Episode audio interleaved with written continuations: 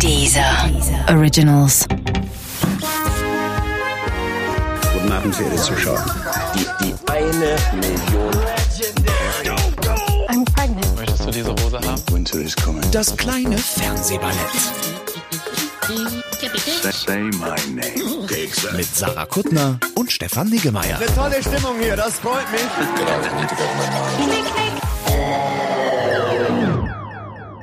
Sarah, wir müssen reden. Uh, das scheint mir diese Woche aber nötiger denn je. Und zwar äh, gar nicht über Fernsehen, sondern wir hatten gerade Osterfeiertage und du bist als komplett gebrochener Mann zurückgekommen. Und ich dachte, das ist ja auch ein emotionaler Podcast. Es soll nicht nur um Fernsehen gehen, sondern auch um Gefühle. Und ich dachte, vielleicht willst du kurz erzählen, warum du nur noch ein Schatten deiner selbst bist auf einmal. Es schien so eine gute Idee, diese Feiertage damit zu verbringen, meiner Mutter ein neues Handy zu bringen und es und es gleich Einspruch! Es ist ja das klassische Feiertagsding, ne? dass Söhne oder generell Kinder ihren es Eltern das Internet es erscheint erklären. mir immer wieder eine gute Idee und Ach, ich du denk, aber es ist es ist die Vorstellung ist immer so toll dann zu sagen, ach guck mal hier und ich habe dir das schon eingerichtet und und deine ganzen Kontakte rübergezogen und ja, das war ganz furchtbar. Ich hasse ich hasse Android so sehr. Hier, nimm mal ein Taschentuch. Hier, bitte. ist sehr Ruhig hart, das Das ist ein sehr hartes das ist dieses DDR-Klopapier. warum gibt es das? Warum, wie, wie leben, wie leben andere Menschen damit? Wie, wie ziehen die um von einem alten Samsung-Handy auf ein neues Motorola? Und ich habe vorher, ich habe mich, ich, ich, ich glaube eigentlich bin ich ganz gut bei sowas. Ich knie mich dann in sowas rein. Ich lasse mich dann auch von so einem blöden Betriebssystem, lasse ich mich dann doch nicht ärgern. Ich bringe das dann auch, ich bringe das zu Ende und lade dann alle möglichen Hilfsprogramme runter und mach, machen einen Jailbreak und drücke siebenmal auf eine Taste, damit man dann den Entwicklerstatus hat und damit man zulassen kann, dass mh, Sowas kannst du? ja, Wobei augenscheinlich alles nicht. ergoogeln. Naja, alles so. ergoogeln. Ja. Das ist, das ist das Absurdeste überhaupt. Weißt du, dass man bei Android-Handys in so einen Entwicklerstatus gehen kann, indem man siebenmal auf eine Taste drückt, im, auf die gleiche siebenmal nacheinander und ab dem fünften Mal kommt tatsächlich so eine Einmeldung, Sie müssen noch dreimal klicken, dann haben Sie Entwicklerstatus. Und ich so, what? Naja, aber das ist ja der Klassiker, dass man auf Geräten, die nicht funktionieren, ganz oft den gleichen Knopf drückt. Vielleicht kommt das daher? Es ist ganz Wie beim Fahrstuhl, wenn es der war nicht kommt. furchtbar. Ich habe Stunden, ich habe Stunden damit verbracht. Ich habe ich habe es dann geschafft, dass wo ich dachte, ich synchronisiere jetzt die die die die die Daten, die Kalenderdaten auf das neue Handy, habe ich die versehentlich vom alten Handy runter synchronisiert und meine Mutter hatte da so kleine süße Symbole in den Kalender eingebaut. die sind dann verschwunden. Ich habe es erfolgreich geschafft. Das, was deiner Mutter am allerwichtigsten an dem Telefon auf ist, die dem- bunten auf Symbole dem vom alten, Kalender. Auf dem alten Handy habe ich es erfolgreich geschafft, nur die Symbole wegzusynchronisieren. Die Daten waren noch da. Ach, die waren, das war ganz gar nicht so. Hast du es irgendwann geschafft? Äh, Ja, so halb. So gerade, dass ich irgendwie wegfahren konnte, ohne zu denken, äh, das ist jetzt totale Grütze. Aber auch nicht mit so diesem warmen Gefühl, so, guck mal, hier ist dein schönes Ich neues bin ein Handy. guter Sohn. Ja, vielleicht, das liegt nicht an, es, wir haben, wir haben uns darauf geeinigt, es liegt an, an, an, an Android. Android. oder? Ich lieb mein iPhone gar nicht, gar nicht so sehr, aber jetzt denke ich doch, Ja, wir hätten deiner Mutter ein iPhone besorgen sollen. Ich habe eine wichtige Frage noch, um das abzuschließen. die Hat- abzuschließen. Ich dachte, wir Ach fangen so. jetzt erst an. Nee, ja klar, sorry. Dann habe ich eine kurze Zwischenfrage. Warum? Die Ach kleinen Symbole, sind die wieder da? Weil da bin ich ehrlich Nein. gesagt ein bisschen bei deiner Mutter. Nein, wenn ich das richtig verstanden habe, macht der Google-Kalender, der da automatisch voreingestellt ist, macht dann, wenn er so Termine erkennt, macht er automatisch Symbole. Wenn du da Zahnarzt eingibst, kommt da ein lustiges Zahnarzt-Symbol. Was ist ein Zahnarztsymbol? Ein Zahn? Schmerzen? Ein Totenkopf? Eine Spritze? All of the above. Mhm. Aber nur bei so, so, ich glaube nur bei so, ich glaube nicht, dass man die da könnte, das müsste ich auch noch ergoogeln. Nee, ich bin weggefahren mit so einem halb guten Gefühl von, erstens hätte man viel schönere Zeit verbringen können, wenn ich nicht von den 24 Stunden, 12 Stunden mit dem, mit diesem fucking Telefon verbracht hätte. Und, und dann ist es so, so halb okay geworden. Es tut mir leid. Ja. Aber vor allem für deine Mutter, weil die Symbole. Das ist wirklich traurig. Ich habe so eine Einkaufslisten-App, da kann man jeder Liste, ich habe natürlich nicht nur das muss gekauft werden als Liste, sondern ich habe zehn Listen. Supermarkt, Drogerie, mein Hund, Baumarkt, Apotheke, ähm, irgendwas habe ich noch. Und ich habe nicht nur das, sondern ich habe jedem ein, ein Bild zugeordnet, was ich im Internet gegoogelt habe. Und die würdest du vermissen, wenn die Deswegen plötzlich sage nicht mehr ich ja, da deswegen wären. bin ich ja. nahezu, also verstehe ich deine Mutter sehr, dass jetzt ihr Leben vielleicht ganz viel trauriger ist, weil die Symbole nicht mehr da sind. Aber auf einem größeren Handy. Aber dich lasse ich mein Handy nicht. Wenn du machst, dass die schönen Symbole weggehen, äh, dann mache ich, dann darfst du nicht an mein Handy. Sorry. So, das hatte ich also so gebrochen. Ja. Das tut mir leid, Frau Ostern. Ähm, äh, Man sagt da, ich bin da, ich bin da übrigens immer, äh, immer verwirrt, weil ja wildfremde Menschen einen jetzt dauernd frohe Ostern. Ich sag dann meistens sowas wie gleichfalls. Ich weiß aber gar nicht, ob das nicht falsch ist. Man sagt einfach frohe Ostern zurück, oder? Oder sagt Weiß man ich nicht, man sagt ja bei so, guten Rutsch auch gleichfalls oder leck mich am Arsch. Ich bin froh, dass das ein klares Ende hat, im Gegensatz zu dieser ganzen guten, äh, guten, nee, gute Rutsch hat ja auch ein Ende, aber frohes Neues hat kein scheinbares Ende. Ja. Wenn, also es gibt jetzt Ja, noch Menschen, die noch ich nicht über- gesehen ja. habe. Ich Ja. könnte immer noch im Grunde Ja. dem jungen Mann, der hier die Technik macht, wir hatten uns ja eigentlich noch gar nicht gesehen, ne? Im Grunde könnte ich dir frohes Neues wünschen, weil wir uns noch nie frohes Neues. Siehst du so? Also es ist hart eigentlich. Wird er dir dein Handy einrichten? Ich hoffe, könntest du mein Handy anrichten? Oh nein, auch nicht. Ach, was suche ich denn hier überhaupt? So. Gut, aber dann sind wir durch. Und das, Das ist, war ein ich, schöner- Es ist schön für dich, dass das von deiner. Schulter weg ist. Ja, geht mir jetzt schon besser. Dann lege ich noch einen drauf. Ich will noch, dass es dir, dass du quasi jetzt aus dieser unentspannten Situation dir was Schönes machst. Wir haben uns nämlich ähm, random Lobhudeleien über äh, Hudeleien äh, überlegt. Können wir das nochmal, das machen wir nochmal. random Lobhudeleien. Jetzt einmal ohne abzusetzen. Du meinst, wir schneiden das später raus Nein, so, wie es unsere Art ist. ich meine, wir machen das jetzt einmal richtig. oh, einmal richtig, einmal richtig.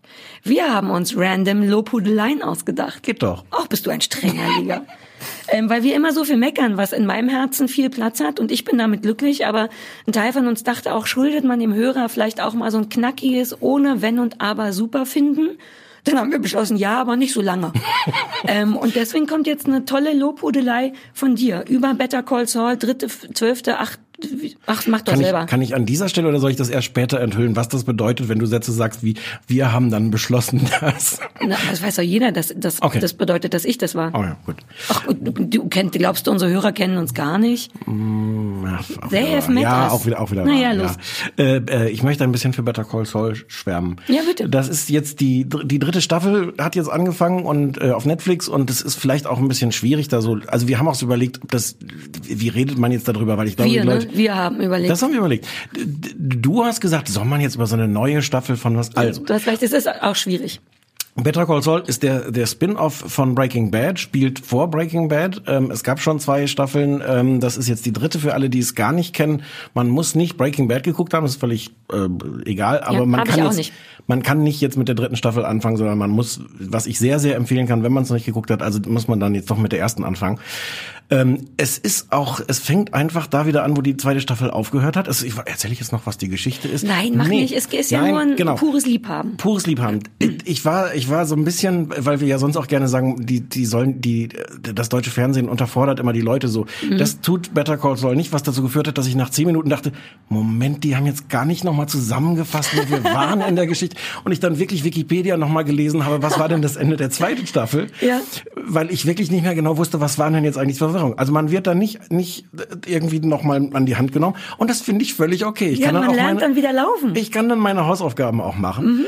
Und ähm, und es ist es ist wieder so toll. Es ist ungefähr die langsam am langsamsten erzählte Serie der Welt. In der Ja. ersten Folge ähm, es gibt so zwei Handlungsstränge. Der eine ist mal mit äh, mit Jimmy McGill, der irgendwann Better Call äh, der, der der der der Saul Goodman wird, der äh, der Anwalt, äh, den wir aus Breaking Bad kennen. Und der andere ist Mike Ehrmantraut, den wir auch aus Breaking Bad kennen. So der äh, was ist der denn eigentlich? Der äh, Dieser grobschlächtige. der grobschlächtige, ja, ja, Der, ja. ist, der ist ganz, den mag ich Der sehr, sehr gerne.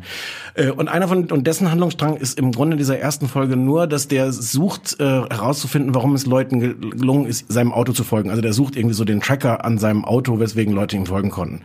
Äh, Und irgendwann kommt er drauf, wo der ist und tauscht den aus und wendet den dann gegen die Leute. Das Ja. ist jetzt gar nicht so wirklich sehr gespoilert. Es- Was, was passiert, könnte man, glaube ich, in zwei Minuten erzählen.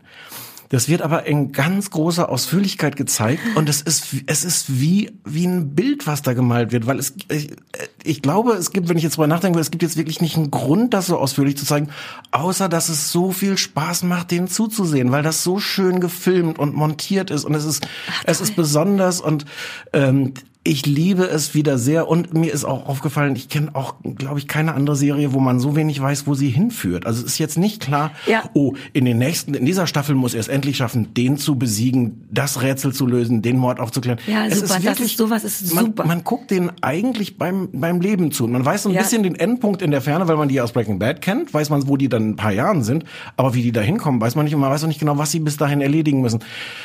Ach, es macht mich, es macht mich Macht sehr die glücklich schon ja. wieder? Und sehr- dich es macht ist- das schon wieder ist- Ich mochte das auch. Ich habe nur die äh, noch nicht die dritte angefangen Mhm. und habe irre spät erst das geguckt. Ich, das hing ja überall in der Stadt, als das losging und alle haben darüber gesprochen und man muss, man muss und ich hatte nicht auf dem Schirm, was das für ein Genre ist und dachte, das ist nicht für mich. Breaking Bad habe ich nur zwei Staffeln geschafft und habe super spät, ich glaube letztes Jahr das erst geguckt und war wahnsinnig schnell gefesselt und total in Awe, auch weil der Typ so zauberhaft Ja. ist, der quasi dauernd schiefe Dinger dreht, aber ein irre zauberhafter, liebenswerter Mensch mit sehr wohl einem halbwegs gut funktionierenden Gewissen und sogar einem winzigen bisschen Sexappeal ist. Und das haben, Oh. das haben die, die meisten da, und es ist auch, weil du sagst, du wusstest nicht, welches Genre das ist. Ja. Man weiß auch nicht, welches Genre das Nee. ist. Das hat, das hat was von, von Comedy, es hat was von, es hat viel mehr Drama Ja. noch als Comedy.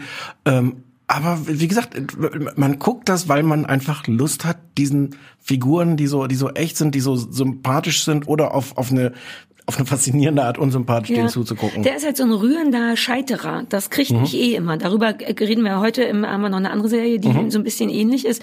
Wenn Leute es nicht so richtig auf die Reihe kriegen und man, aber nicht richtige Loser sind, sondern halt nur so halb äh, an, an sich und am Leben scheitern und nicht böse genug sind, um die Welt komplett zu manipulieren, Mhm. aber auch nicht gut genug sind, um einfach nicht zu manipulieren und dann immer so gefangen sind dazwischen, zwischen, Ja. komm, ich mach was Falsches, ach, eigentlich doch nicht und ach toll, ah, dann habe ich voll Bock, die dritte zu gucken. Ist alles schon am Stück Nee, da, ne? nee, läuft Nee. gerade auch Ah. äh, in, im, im amerikanischen Fernsehen, also im, im klassischen Fernsehen, so. deswegen gibt's nur eine Folge pro Woche. Also, Ah, alles klar. Was aber auch okay, es ist auch, es ist auch dann manchmal wieder ganz, bei Breaking Bad hat mich das wahnsinnig gemacht, als ich die letzten Staffeln dann auch so, so quasi live geguckt habe und dann jetzt immer wirklich der Cliffhanger dann nicht bedeutet, oh, schnell die nächste Folge gucken, sondern fuck, eine Woche warten. Und dieses Warten habe ich nie verstanden. Das Konzept von Warten erschließt. Wer das erfunden hat, ich weiß es nicht. Also, Also- bingen kann man es nicht, sagst du. Doch, natürlich kann man es binden. Na, jetzt, also jetzt nee, die neue jetzt Staffel noch nicht. Nee, nee. Ja, aber, aber bis Leute, dahin kann man ja die ersten zwei richtig, bingen. das wollte ich sagen. Alles klar. Gut, dann guck ich's mir an. Ich habe äh, hab ich Bock drauf. Ja. Ja. Ähm, ja. Jetzt kommen wir zu was, was wir angefangen haben aus purem, aus purer Verantwortung ein bisschen. Ähm, Ich ein habe vergessen, worüber wir als nächstes reden. äh, Tote Mädchen lügen nicht oder äh, 13 Reasons Why. Das heißt wirklich auf Deutsch tote Mädchen lügen Ja, nicht? ja. Das heißt auf Deutsch tote Mädchen lügen ja, nicht? ich dachte, ich wollte den deutschen Titel erst gar nicht nennen, aber ich komme dauernd Sarah, in das heißt nicht auf Deutsch Deu- ja, hör zu, ich hatte eine lustige Situation mit meiner Schwester am Wochenende im Tierpark, wo ich äh, sie fragte, weil sie sowas gerne guckt und meinte, ey, hast du schon 13 Reasons Why gesehen? Und sie so, nee, nee, aber tote Mädchen äh, lügen nicht, wollte sie jetzt mal anfangen. Und dann merkte ich erst, dass es auf Netflix ja auch nur unter dem deutschen Titel, also auf jeden Fall bei mir, obwohl ich Weil- alles auf Englisch gucke, steht es mit einem deutschen Titel da. Bei mir nicht, aber ich, ich glaube, ich bin auch immer noch versehentlich in Amerika angemeldet oder aber sowas. das Deutsche ist das Ja. und, und dann irgendwie sprachen alle drüber. Wir hatten das Gefühl, das Ich ist, muss, ich muss kurz eine Frage stellen. Tote Mädchen lügen nicht? ja. Ich möchte fast am Ende beweisen können, dass tote Mädchen sehr wohl lügen, ehrlich gesagt. Möchtest du kurz erzählen, worum es geht? Ähm, ja, also ich möchte kurz noch zu unserer eigenen Rechtfertigung sagen, dass es jetzt nichts ist, wo wir dachten, ui, das könnte was für uns sein, sondern das war irgendwie so Doch. groß auf, ja? Doch. Ich hatte das Gefühl, dass wir es aus Aktualität geguckt haben. Im Äh, Sinne von, da muss man vermutlich mal drüber sprechen, alle anderen sprechen darüber. Nee, ich hatte auch das Gefühl, weil so, so Suizid finde ich, finde ich interessant. Ist ein heikles Thema, kann ich vielleicht gleich auch noch was zu sagen. Historisch in Deutschland besonders heikles Thema. Nee, und ich hatte so aus dem Augenwinkel auch so, so sehr positive Rezensionen gesehen. Ich dachte What? schon, ich dachte schon, könnte mir gefallen. Oh. Die, die Rezensionen äh, in, Amerika, in Amerika sind völlig, äh, Ja, in Amerika. Oh, da kommen wir gleich zu. Oh Gott, ich, ich erzähle kurz, worum Erzähl, es worum geht. es geht. Ähm, äh, 13 Folgen auf Netflix. Ähm, äh, Im Grunde geht's darum, Hannah Baker, Highschool-Mädchen, hat sich aus bis dahin unbekannten Gründen umgebracht und sechs von ihr besprochene Kassetten mit jeweils zwei Seiten, also insgesamt zwölfeinhalb, zwölf äh, Kassetten hinterlassen, auf denen sie bespricht, was die Gründe für ihren Selbstmord sind. Pro, es stellt sich dann irgendwie raus, dass pro Kassette ist ein Grund, was im, im Grunde bedeutet ein Mensch, der daran schuld ist. Und äh, all diese Leute, die besprochen werden von ihr auf diesen Kassetten, müssen diese Tapes hören. Der letzte, der dran ist, ist der super freundliche, bisschen nerdige, super niedliche Clay, der eigentlich eine ganz gute Beziehung zu Hannah hatte. Der muss sich das jetzt anhören. Und darum geht's im Grunde. Pro Folge ist eine Kassettenseite, ein Mensch, der schuld am Selbstmord von Hannah Baker sein soll. Ähm, das ist die Geschichte. und wir hören auf diese Weise Anna Baker aus dem Off auch äh, erzählen im Grunde. Genau, es wechselt von der Ansicht her immer zwischen der Vergangenheit, damit man nicht immer nur ihre Stimme hört, sondern Hannah auch mal sehen kann. Äh, Hannahs Leben noch vor ihrem Selbstmord und der Gegenwart Ähm, so. Und praktischerweise ist jetzt das super Detail, aber ich weiß gar nicht, ob ich das. Ich weiß genau, worauf du hinaus willst. Ich habe fünf solcher Sachen aufgeschrieben. Sag mal, das scheiß Pflaster? Ja. halt der, der, der klassische, also er in, in der Gegenwart stürzt er mit dem, mit dem Fahrrad und hat seitdem trägt er so ein Ja. Pflaster, Acht wodurch man, Monate lang hat er eine fucking Schürfwunde in der Fresse. wodurch man halt, was halt der Trick ist, um zu unterscheiden, wann er in der Gegenwart Ja. ist und wann er, wann in der Vergangenheit. Ich weiß gar nicht, ich fand es auch so ein bisschen abgeschmackt, weil, weil, weil das halt in 100 Filmen und Serien genau die Methode ist, das zu unterscheiden. Klassischerweise Frauen bei, bei diesem, ich weiß gar nicht mehr, wie dieser Film heißt, wo es dann auch so zwei Varianten gibt, Sliding Doors oder sowas, wo die Frau jedenfalls in der einen Variante sofort zum Friseur geht, damit man das Ja. unterscheiden kann. Aber Warte, es gibt noch mehr aus das Pflaster, oder? Okay. nicht- ja, ja. Na, aber, aber ist denn das, ist das doof? Ist das abgeschmackt Nee. oder braucht man es einfach Es ist- wirklich als Krücke? Es ist so, dass man es eigentlich braucht, habe ich auch überlegt. Aber was mich nervt als alter Verwundungsexperte, der Typ hat halt, egal wie stark der gestürzt ist, was der hat, ist tatsächlich nur ein Kratzer, eine Beule und ein Kratzer. Erstens weiß jeder, jeder weiß, dass man da kein Pflaster drauf macht, weil die Wunde atmen muss. Wahrscheinlich waren die aber zu faul, jedes Mal da eine Wunde zu schminken, weshalb der einfach die ganze Staffel über das Pflaster trägt. Und ich denke die ganze Zeit, das wird sich entzünden, da muss Luft dran, das ist nicht gut für den Körper. Das nervt mich, aber die arbeiten auch, ich weiß nicht, ob es dir aufgefallen ist, mit noch so ein paar anderen Tricks, zum Beispiel mit Licht. Äh, wobei du hast ja jetzt, glaube ich, nur zwei, drei Folgen hab nur- geguckt. ich hab nur zwei Die geguckt. Vergangenheit ist immer so wie CSI Miami und CSI New York, sind haben auch unterschiedliche Lichtstimmungen. Ähm, die Vergangenheit ist immer goldig, hell, warm. Die, ähm, also von der Lichtstimmung her, das jetzt ist kalt und, und sehr grau tatsächlich. Vor allem, wenn der Wechsel stattfindet, äh, ist das stark. Und die stark geplagte Mutter von Hannah, die natürlich traurig ist, weil ihr Kind sich umgebracht hat, das kapiere ich total, ist aber über die Maßen runtergerockt, geschminkt mit dicker Nase, dicken Augen, strähnige Haare. Und auch da erkennst du immer, wenn die Mutti richtig hässlich ist, dann ist Vergangenheit. Ich, ich frage mich, ob man es eigentlich wirklich so unterscheidbar machen müsste, weil es gibt ja eine Art, wie man schon unterscheiden kann, ob wir in der Gegenwart sind oder in der Vergangenheit. Hannah lebt oder lebt nicht. Die Ja, aber Hannah spielt ja nicht. immer mit. Aber. Nicht in jeder, Naja, okay. glaube ich, ich habe alle 13 Folgen gesehen. Ja, gut. Ich glaube, es brauchte das. Ich finde, man hätte es geschickter machen können. Oder dann wenigstens ein Gips, so blöd das klingt. Irgendwas, wo man denkt, dass da hat man dann, also nicht ein Pflaster auf einer Schürfwunde, auf einem Schnitt. Warum gab es überhaupt diese Verfolgungsjagd? Also der der der Clay hört diese Kassette ähm, und und die die da erzählt Hannah, wo er dann an irgendwelche Orte auch hinfahren muss und dann fährt er mit seinem Fahrrad da durch die Gegend und dann äh, dann sieht er, dass ihm ein Auto folgt. Und, und dann startet sofort so eine absurde Verfolgungsjagd. Warum fährt er weg Ja, und da auch- stürzt? Ist egal. Ah, ist auch egal. ich habe teilweise war ich wirklich zwischendurch so ein bisschen abgelenkt, weil Soll- ich schnell merkte, dass mir das zu highschoolig ist alles. Ich fand, Wie ist also denn ich, ja, fand deine, wie viele Folgen hast du geguckt? Zwei. Ja, erzähl mal deinen Eindruck und dann erzähle ich dir, was im Rest passiert. ich, ich war sehr genervt und gelangweilt und ich fand, dass das genauso war, wie wir es sonst deutschen Serien vorwerfen. Es wird alles Ja. erklärt.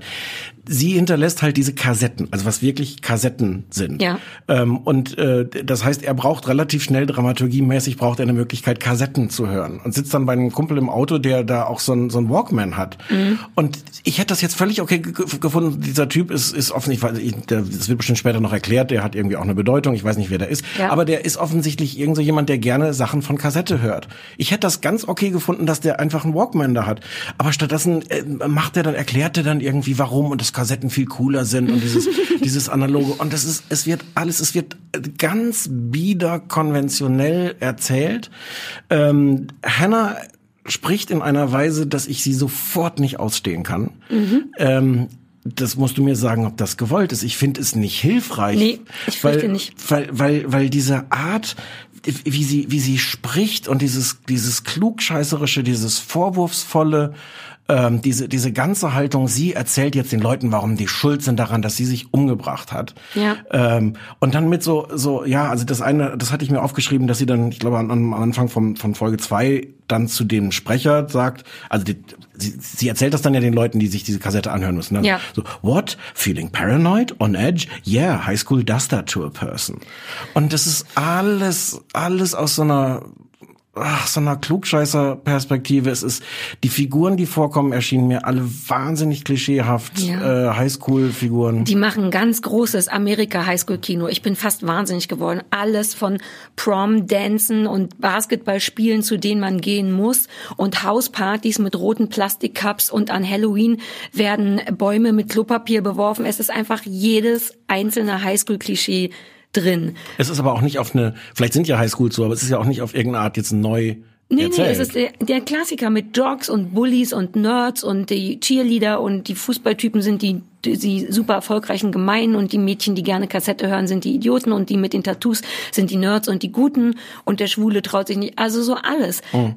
Du, also das ist der einzige Punkt, wo ich manchmal denke, vielleicht sind wir eben auch zu alt, vielleicht ist es nicht unser Genre, vielleicht ist das für Highschool-Leute Das- und das die ich- das kriegt glaub das ich ganz schon. doll.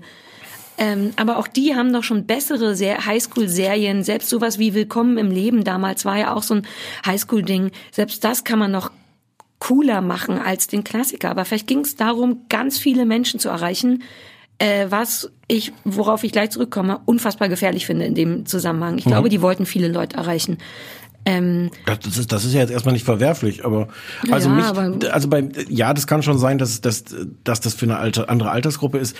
Mein Problem war dann wirklich, ich fand's zu bieder. Ich habe Hannah sofort nicht gemocht und auch Clay nicht, Nee. obwohl der als als Figur natürlich so gemacht ist, so dieser dieser zarte blasse Junge, der nicht richtig dazugehört, der so daneben steht. Natürlich ist das die Identifikationsfigur und ich glaube nicht, dass das jetzt nur eine Altersfrage ist, aber auch der hat mich genervt. Ja, die nerven leider alle. Ähm, was ich auch, äh, warte mal, eine Sache noch, die mich schon am Anfang irre gemacht hat und ich frage mich, ob dich das auch genervt hat. Der Typ hat jetzt also, kriegt über Nacht sechs Kassetten, ja? Was sind das, neun Stunden, die man sich anhören müsste? Ja. 45 Minuten, sowas. Ähm, äh, all das wird ja als ein riesiger Cliffhanger, was mich auch nervt. Ich hasse das, wenn Serien mit meinen Gefühlen spielen. Weißt du, wenn die einfach mitteln, du erfährst jetzt noch nicht, was los ist und du wirst die ganzen nächsten Folgen nicht erfahren, Aber was das ist los natürlich ist. das Prinzip dieser ganzen Das Erzählstruktur. weiß ich, aber ja. das kann man gut machen und das kann man so machen, dass es einen nervt. Ja. Und es wird eben trotzdem so erklärt, dass man diese sechs Kassetten hören muss, um zu wissen, Hm. was passiert. Und der Logiker in mir, sorry, denkt Clay, setz dich eine Nacht ins Bett, hör die durch und du weißt das Ergebnis. Dass das für die Serie keinen Sinn macht, verstehe ich. Aber auch dann muss man den Cliffhanger klar, weil der fährt, Clay fährt dennoch dauernd panisch zu den Leuten, über denen auf den Tapes gesprochen wird und versucht, die auszufragen über die Tapes. Und ich will den immer schütteln und sagen, hör dir den Scheiß doch an. Du hast alle sechs Kassetten da, das ist in einer Nacht durchgehört. Stattdessen gondelt der gefühlte Monate, ich glaube, es sind eigentlich nur Wochen, ähm, durch Amerika und fragt sich immer, was da wohl drauf ist. Als wäre das, als würde das immer nur freigeschaltet werden, wenn jemand anders das will. Es hat mich übrigens mit diesem, wie er mit dem Fahrrad durch die Gegend fährt, ein, ein ganz bisschen an die drei Fragezeichen erinnert. Das ist so, so, so diese Art, jetzt, jetzt so ein Geheimnis aufzuklären. Das, Ja. Ja, weiß auch nicht, ob das eine gute Assoziation im Jahr 2017 bei Nee, einer, es ist bei einer alles- Serie ist. Also ich habe, willst du, ich würde ab jetzt sagen, jetzt könnte, würde ich vielleicht ein bisschen spoilern, aber eigentlich nicht schlimm, denn eins muss dir sagen, es gibt nichts zu spoilern. Lass mich raten, sie bringt sich am Ende um. Das will ich jetzt noch nicht verraten, ob das passiert, aber die Wahrscheinlichkeit ist vielleicht da. Sag mir mal Folgendes. Ich habe irgendwo in der Kritik gesehen, dass das dass jemand ganz geschockt war, weil es vor einer Folge, ich weiß nicht, ob es die 13. ist, gibt es am Anfang diese Warnung von Netflix. Bitte schauen Sie diese Folge, also seien Sie gewarnt, weil es passieren schlimme, Es kann sein, dramatische. dass ich mich gleich in Rage, dass gleich komplett explodiere. Ich will eine winzige Vorgeschichte noch erzählen. Auf Twitter habe ich äh, zwischendurch gesagt, Hannah Baker, du langweilst mich, woraufhin entrüstete Fans der Serie schrieben, hey, du musst erst mal abwarten, ab Folge 9 wird's richtig spannend, wo man so denkt, ey, so funktioniert Fernsehen nicht. Ich kann nicht bis Folge 9 warten. Wenn eine Serie nach drei Folgen einen nicht kriegt, ist sie nicht notgedrungen schlecht, aber für mich als Person war's das. Du musst bis Folge 3 jemanden kriegen. Ich warte nicht fucking hell bis Folge 9, um mich kriegen zu lassen. Dennoch habe ich durchgeguckt, auch weil es so ein bisschen an mir vorbeigepullert ist. Das passte mir irgendwie gut in die Woche, das immer zu gucken. Und war dann doch gespannt auf Folge 9 bis 13, wo original sich nicht viel ändert, außer dass ab Folge 9 tatsächlich so Parental Advices, ich weiß nicht, wie das heißt, am Anfang kommen, die komplett spoilern. Bevor die Serie anfängt, steht da, jetzt haltet euch die Ohren zu, falls ihr es noch wissen wollt, ähm, Achtung, äh, Bilder von Gewalt und Vergewaltigung werden gezeigt. Äh, für Leute, die ein bisschen schwach auf dem Herzen sind, ausschalten. Das liest du, bevor die tatsächliche Vergewaltigung kommt.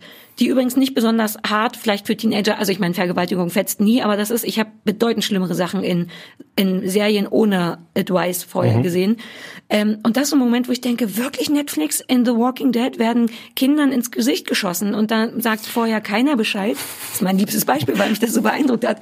Ähm, weil damit wird tatsächlich vorweggenommen. Es wird gespoilert von Netflix. Darf ich, darf ich einen kurzen Exkurs Ja. machen? Das gab, ich glaube, es war bei, bei Breaking Bad, ähm, was ich mir irgendwann auf, auf, auf vielleicht nicht ganz legal zugänglichen Weisen, also wo jemand das quasi mitgeschnitten hat im amerikanischen Fernsehen. Und dir vor die Tür gelegt hat. Du wusstest aber nicht, wer es war. Genau, genau. Und da gab es dann irgendwann, und ich glaube, Breaking Bad ist so normalerweise, die haben ja dann auch mal die Einblendungen am Anfang äh, nach der Werbepause äh, frei ab zwölf oder, Mhm. oder sowas.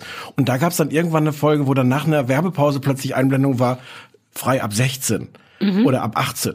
Also ohne das, ohne diese Erklärung, die du gerade hattest, aber dass man so, oh, okay, Moment, jetzt, irgendwas wird jetzt gleich passieren. Das, ich fand das, ich fand das sehr aufregend. Das ist auch aufregend, aber, Aber- du musst ja jetzt nicht in dem Ding schon erklären, Nein. was genau zu sehen ist, weil das war bis dahin Ja. tatsächlich noch nicht klar. Ja.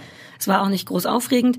Ich fasse mal kurz zusammen. Du jetzt Diese, mal auf, hier so Vergewaltigung so wegzumoderieren? Nee, naja, die da, nee, ach, Ich- nein, ich du das- weißt ich ich will es auch tatsächlich nicht Ich hab's moderieren. verstanden. Nein, Ähm, Im Grunde sind die ganzen 13 Folgen lang, kommt, und das ist ärgerlich, weil das nach der dritten, vierten Folge das Prinzip klar ist und einen nicht mehr kriegt, immer ein neuer Teenager dazu, oder der ist schon da, aber der Fokus wird dann pro Folge auf den gelegt, weil dessen Kassette ist das jetzt, der ist jetzt schuld an Hannahs Tod. Ja. Und das ist äh, auch wichtig, den Unterschied zu sehen. Natürlich heißt das Ding 13 Reasons Why.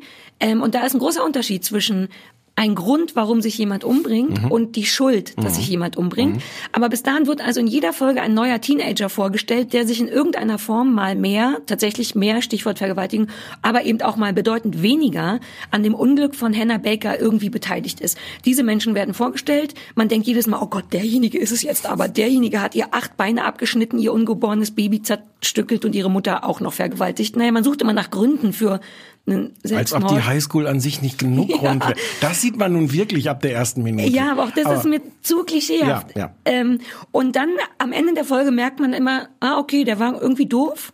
Aber so richtig ein Grund für einen Selbstmord ist es in meiner Welt jetzt erstmal nicht. Davon abgesehen, so richtig Gründe hat ja jeder für sich selber. Und nach der dritten Folge weißt du, wer immer in der vierten Folge kommt, wird irgendwas Doofes gemacht haben, aber der ist es noch nicht. Sprich, du denkst, du kannst im Grunde sechs Folgen vorspulen, was man übrigens wirklich könnte, ohne etwas äh, zu verpassen. Du könntest in Folge neun nochmal einsteigen. Ähm, und am Ende passiert auch nichts. Es wird natürlich findet eine Ver Vergewaltigung statt. Ähm, und dann war's das. Und dann merkte ich erst am Ende gibt so ein ganz so eine komische Form von Finale, wo Clay mit dem Vertrauenslehrer ähm, diskutiert darüber, dass alle, und das ist, glaube ich, die Moral der Geschichte, dass alle schuld sind, dass man besser aufeinander aufpassen muss. Und das finde ich grundsätzlich wirklich gut. Und die Amerikaner brauchen das, glaube ich, auch, auch wegen diesen ganzen Highschool-Massakern und so, dass dieses die die Grundaussage, passt mehr aufeinander auf, passt auf eure Gefühle auf, ähm, seid nicht unnötig böse zu anderen, die finde ich vollkommen richtig, das stimmt. Aber du darfst Menschen nicht für den Selbstmord von anderen verantwortlich machen. Und diese Menschen, die da gezeigt werden, waren es auch nicht. Waren es wirklich nicht. Und dann gibt's eben so eine Diskussion zwischen Clay, der eben findet, wir sind alle schuld an Hannahs Tod, und der Vertrauenslehrer, der vollkommen zu Recht sagt, nee, man ist nicht schuld daran, wenn jemand sich umbringt. Aber in der Geschichte wird das meiner Meinung nach so dargestellt, dass Clay der ist, der Recht hat und der Vertrauenslehrer ein Arsch ist. Es ist aber andersrum. Und es gibt wirklich so ein paar Momente, wo das Thema Schuld mit den Worten Schuld benannt wird. Man versucht zwischendurch zu triggern, in, in, als Clay noch nicht alles gehört hat, fragt er seinen Freund, sag mal ganz ehrlich, bin ich schuld an ihrem Tod? Der steht ihr eigentlich wahnsinnig nah, die waren auch verknallt. Und der Freund sagt, ja. Und dann dachte ich, fuck, was macht der denn noch? Und weißt du, Achtung, kleiner Spoiler, was das Einzige ist, was Clay sich zu Schulden hat kommen lassen. Die beiden knutschen auf einer Party. Sie wird zwischendurch von schlechten Gefühlen übermannt, beendet das. Er sagt, oh Gott, sorry, habe ich irgendwas gemacht? Sie so, nein, geh. Er sagt, ungelogen, fünfmal, kann ich irgendwas machen? Es tut mir leid, ich wollte, wenn es dir zu krass war. Sie so, nein, geh, ich will, dass du gehst. Er macht trotzdem, da wäre ich schon gegangen übrigens, noch dreimal sagt er, bitte, lass mich jetzt nicht gehen, wenn ich irgendwas machen kann. Sie sagt, nein, geh. Und dann geht er. Und das ist, was er falsch gemacht hat. Sie wirft ihm vor, dass er gegangen ist, nachdem er fünfmal gesagt hat, weil man muss ja irgendwann auch das Mädchen respektieren und sagen, wenn die wirklich will, dass ich gehe. Das ist der Grund, warum Clay schuld ist. Und ganz am Ende, ich führ's zu Ende, keine Sorge, hm. ist auch der Vertrauenslehrer. Sie gibt dem Vertrauenslehrer die Schuld dafür. Gleiche Situation. Sie sitzt in seinem Büro und eröffnet ihm, was tatsächlich ein bisschen rührend ist, dass sie nicht mehr leben will. Und er macht alles richtig. Er sagt, bleib sitzen, äh, rede mit mir darüber, was können wir machen und nimmt sich ihrer sehr an und sie ist dann relativ bockig und sagt, nein, ich will jetzt gehen und er nimmt, unternimmt drei, vier Versuche und sagt, bitte geh jetzt nicht, versucht sie sehr gut psychologisch da zu behalten, mit ihr darüber zu reden, drei, vier Mal, dann geht sie und wartet draußen vor der Tür, dass er ihr nachkommen soll. Und das macht er nicht. Und das ist der Grund, warum der Vertrauenslehrer schuld an ihrem Tod ist. Und da wurde ich echt wütend, weil das geht nicht klar, das geht nicht klar. Und generell, ich will nicht sagen, dass Leute, die sich umbringen, psychisch krank sind, wobei das, glaube ich, so ist und das ist ja auch gar nichts Schlimmes äh, so. Aber Menschen sind nie, nie. Ich habe die ganze Woche überlegt nach irgendwas, was mich überzeugen würde, warum ein anderer Mensch schuld an dem Selbstmord von einem Menschen sein könnte. Und mir fällt keiner ein. Ich glaube ja, dass also das deswegen war ich gespannt drauf, weil weil dieses Thema Suizid ist so ein ein Ja. heikles und es ist halt auch so schwer, das nicht in einer Weise darzustellen, dass es Leute animiert. Also auch auch auch gut. Ge ich, deswegen komme ich gleich noch auf das historische deutsche Beispiel. Mhm. Ach, das Werther-Effekt-Ding, ne? Genau, aber ähm, aber ich habe auch gedacht, 13 Reasons Why klingt halt auch so, das suggeriert natürlich auch, gut, man kann es jetzt dem Titel nicht vorwerfen, aber es suggeriert natürlich schon, es gibt Gründe dafür, Ja. warum äh, Menschen sich das Leben nehmen sollen. Aber können. da ist der Unterschied. Natürlich gibt es Gründe. Wenn jemand sich umbringt hat, gibt es Gründe. Er ist traurig Ja. deswegen, aber da ist eben ein Unterschied zwischen Aber im- Gründe und Schuld. Ja. Und sie vergibt proaktiv Schuld.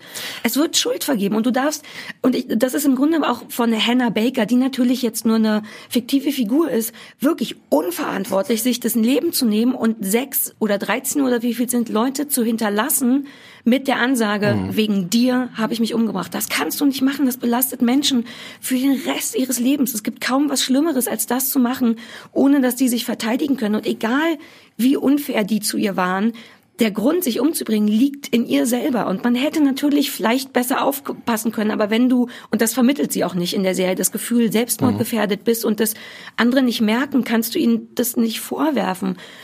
Also das, Oh, ich fand's richtig gefährlich. Also das deutsche Beispiel ist, dass das ZDF hat in den, oh jetzt habe ich das Jahr nicht noch nachgeguckt, ich glaube Ende der 70er Jahre Tod eines Schülers gemacht. Das war eine sechsteilige Serie, die, äh, die auch, wo man auch, naja, der Titel verrät schon, dass sich der, der, der Schüler das Leben nimmt äh, und die dann aus verschiedenen Perspektiven erzählt, was da schiefgelaufen sind. Im Grunde auch die Gründe, äh, äh, was dazu führte. Das war das war eine sehr gute Serie, die war auch mit den besten Absichten. Die hatte tatsächlich messbar zur Folge, dass sich hinterher mehr Leute das Leben genommen haben. Und es gab sogar, es ließ sich sogar nachweisen später bei einer Wiederholung der Serie, dass das nochmal wieder einen Anstieg gab, vor allem in ähnlichen Altersgruppen oder sowas, dass das in einer Weise so überzeugend erzählt war, Als Inspiri Inspiration oder weiß man warum? ja, aber ja, also so funktioniert leider oft auch Berichterstattung über Suizid. Ja. Auch die, es, also die ja oft mit besten Absichten, auch diese Serie hatte wirklich die besten, die hatte in keiner Weise die Absicht, Leute dazu zu animieren, sich das Leben zu nehmen. Sie hat aber das in einer Weise so einfühlend erzählt, dass man so nachvollziehen konnte, was da schiefgelaufen ist, dass, dass Leute, die, die womöglich irgendwie in einer ähnlichen Situation waren, psychisch dafür anfällig, was auch immer, dass die sich das Leben genommen haben. Und deswegen, äh, ja, fand ich es jetzt besonders spannend, äh, wie, wie, wie geht man damit um, mit diesem Dilemma. Aber so wie du es erzählst, ist es dann auch nicht. Nee, es hat, da bin ich jetzt so ein bisschen, ich habe so ein bisschen Angst, das zu sagen, weil jeder Mensch, der sich umbringt, dessen Gründe zählen, so doof es klingt. Ich, es steht mir von außen nicht zu, zu sagen, das ist jetzt wirklich kein Grund. Wenn, Aber es wäre gut, wenn man als, wenn man zumindest keine Fernsehserie macht, die Leute jetzt noch. nee, ich, das hinter, ich finde, es animiert noch nicht mal, Okay. denn, und das ist das Komische, deswegen habe ich es eben gesagt, diese Hannah Baker, ich, oh Gott, ich will es wirklich mit Vorbehalt sagen, aber erscheint ein wirklich als ein tendenziell eher bockiges Mädchen. Mhm. Eins, was man schütteln will und da wirklich sagen will, das ist kein Grund, das zählt Aber- nicht, reiß dich zusammen. Das geht natürlich wirklich nicht, weil Leute, wenn du so kaputt Aber das würdest du auch immer. Also das ist immer Leute Qua- schütteln? Achso, ich will dauernd Leute schütteln, ja. Aber auch Leute, nein, ich meine jetzt Leute, die sich das Leben nehmen wollen. Ja. Also das, das hast du ja immer, dass du sagst, das ist kein Grund, das kannst du nicht machen, du willst dich Genau, schütteln. aber sie hat eben dann auch noch sowas bockig und auch sowas aus dem Tod noch schnippisches, durch wie auch diese Zitate, die ja, du gesagt hast, ja. immer dieses Yeah, so what? Ne, ne, ne, ne, ne, ne. Mhm. Ähm, ich finde es grundsätzlich richtig, natürlich darüber zu berichten. Man hätte, also ich finde es aber ganz falsch gemacht. Also von der moralischen Aussage am Ende, die wirklich gefährlich und falsch ist, auch wie das dargestellt ist, man kriegt nicht so richtig, man neigt dazu, nicht mitzufühlen mit Hannah Baker. Mhm. Und das hätte ich schon schön gefunden, wenn man, und das tut man einfach nicht, weil die auch viele Sachen falsch macht. Auch da kann, du kannst einem Menschen nicht sagen, da muss man sich wehren. Es gibt aber so drei, vier Momente, wo sie tatsächlich einfach bockig aus einer Situation verschwindet oder sich nicht wehrt oder nicht selber schuld dran ist, aber wo man so denkt, Menno, das steht mir jetzt irgendwie natürlich nicht zu, das zu beurteilen, aber da fehlt jegliches Feingefühl für auch de depressive Menschen und psychisch kranke Menschen, dass das eben auch die, das eigentliche Problem ist bei Selbstmord, wird komplett da ignoriert, komplett ignoriert. Schuld sind die Menschen, Schuld ist die Highschool, Schuld ist das Mobbing. Dass das aber eben mhm. nur, dass die Krankheit im Kopf ja daraus besteht, diese Eindrücke, die reinkommen, so zu verwerten, dass man sich umbringen will. Das ist ja das Problem. Mhm. Denn wir alle haben Probleme mit uns, finden uns scheiße, haben Traumatisches erlebt ähm, oder viele von uns und bringen sich nicht um. Das mhm. ist ja eben der springende Kopf, was macht das Gehirn mit dieser Information? Hm. Das ist, glaube ich, auch Teil der Krankheit. Das wird überhaupt nicht dargestellt, sondern immer sind nur die blöden Basketballspieler und die Cheerleader schuld. Und ist, die sind auch doof. So. Die sind auch doof. So. Aber irgendwie, du hast recht, man, also man, ich weiß nicht, es gibt ja auch The Virgin Suicides oder so. Es gibt auch tolle Sachen über Selbstmord. Das ist so dumm und klischeehaft, wie es nur geht. Und das ist schade, weil es echt eine Riesenchance gewesen wäre. Wir haben jetzt, ich fürchte, wir haben zu lange jetzt darüber geredet. Nö, finde ich nicht, weil ich, mich hat noch nie eine Fernsehserie richtig menschlich geärgert, so dass ich denke, man muss den Leuten eigentlich jedem, der es guckt, sagen, da muss vorher ein Advice hin, der steht, das stimmt nicht. Menschen sind nicht schuld an Selbstmorden, nicht die anderen, selbst ja. die ganz schlimmen nicht. Ich finde es richtig gefährlich, vor allem weil es sich an Teenager ähm, richtet. Und viele Leute haben auf Twitter reagiert und die fanden das, wollten gern, dass wir darüber reden. Ich glaube, hm. wir haben alles richtig gemacht. Wir haben alles richtig gemacht. Gut, dann ich muss mich kurz ein bisschen beruhigen. Wir reden jetzt über was Schönes. Ich will dir eine Kassette besprechen. Ich muss eins noch sagen, als ich auf Twitter geschrieben habe, Henna hab Baker, du langweilst mich, habe ich tatsächlich eine Antwort von jemand geschrieben bekommen, die geschrieben hat, und du bist der 14. Grund. Ja, und ich so dachte, du hast es genau nicht begriffen. Ich kann, na na ich kann all meine Mittelfinger in Hannah Bakers Gesicht äh, machen. Wenn sie sich deswegen umbringt, bin ich trotzdem nicht schuld. Dann bin ich ein beschissener Mensch, aber ich bin nicht schuld. So, komm, wir kommen zu Kuchen, bevor ich, bevor ich, ich muss wirklich meine Jacke kurz ausziehen, weil mir ein bisschen. Wie Kuchen? Kommt jetzt warm. Kuchen? Ich habe die Reihenfolge ganz durcheinander. Es kommt doch gar nichts mehr. Die Hausaufgabe kommt jetzt. Wir hatten noch was Schönes geguckt. Um Gottes Willen. Wir sind, ich habe vollkommen vergessen, dass wir das haben. Du hast vollkommen recht. Entschuldigung. Wollen wir erst über das Schöne reden? komisch? Ich ziehe mal kurz die Jacke aus, weil mir ein bisschen warm ist. Ich habe ganz vergessen, dass wir über das richtig Schöne reden. Oh, mach du kurz, weil dann werde ich glücklich davon. Oh Gott, The Comeback, ich liebe es. Wir wollen, wir wollen, oh. für, the, wir wollen für The Comeback schwärmen. Ja. The Comeback ähm, ist mit Lisa Kudrow und oh. Ähm, ist schon ein bisschen älter. Die erste Staffel war 2005, dann gab es überraschenderweise 2014 ein Comeback und es ist die Geschichte von einer Schauspielerin, die äh, Valerie Cherish, äh, die früher mal äh, ein Star in irgendeiner Sitcom war und jetzt ihr Comeback versucht. Und zwar doppelt. Zum einen, weil sie wieder gecastet wird für so eine neue Sitcom mhm. und weil das, also 2005 natürlich der heiße Scheiß war, lässt sie sich gleichzeitig filmen von so einer Kameracrew für eine Reality-Serie, die ihr, die sie bei ihrem Comeback begleitet. Und die ganze Art, wie das erzählst, und das ist mit einer beein Sekunde? Was? Nee, ich wollte nur sagen, das ist das, was der Zuschauer Das wollte ich jetzt sagen. das so, wollte ich jetzt sagen. Die, mit einer beeindruckenden Konsequenz durchgehalten ist das, was wir sehen, ist das Rohmaterial aus dieser Reality-Film.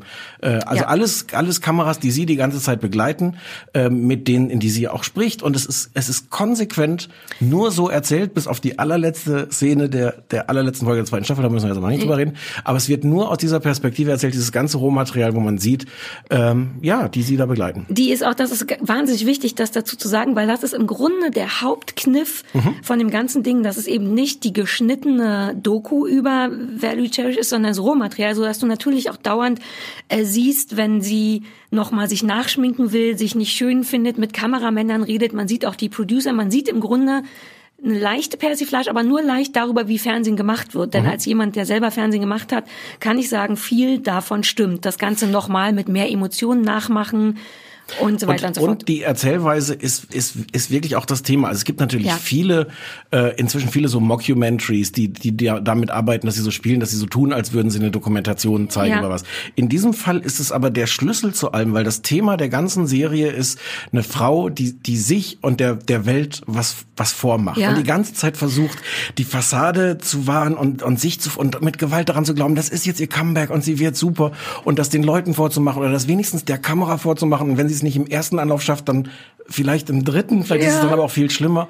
Ähm, und ich, ich finde, es, bevor ich dich gleich zu Wort kommen Nee, alles lasse. gut, ich bin- ich bin ich habe halt die es, ich habe es viele Male jetzt schon geguckt. Lisa Kudrow ist fantastisch, weil es eine Figur ist, die man einerseits so aus vollem Herzen hassen kann. Die ist so unerträglich in ihrem Bedürfnis, geliebt zu werden, diese Fassaden aufrechtzuerhalten. Und andererseits sieht man immer wieder, da, und also dieser Hass ist auf sie ist, ist glaube ich, wirklich echt. Man versteht auch, warum so viele Leute, andere Leute sie hassen. Ja. Und gleichzeitig erkennt man aber in diesen Fassaden, in den Rissen dieser Fassade auch immer, dass da ein verletzlicher Mensch ist, dass da, dass sie es oft auch gut meint, Ja.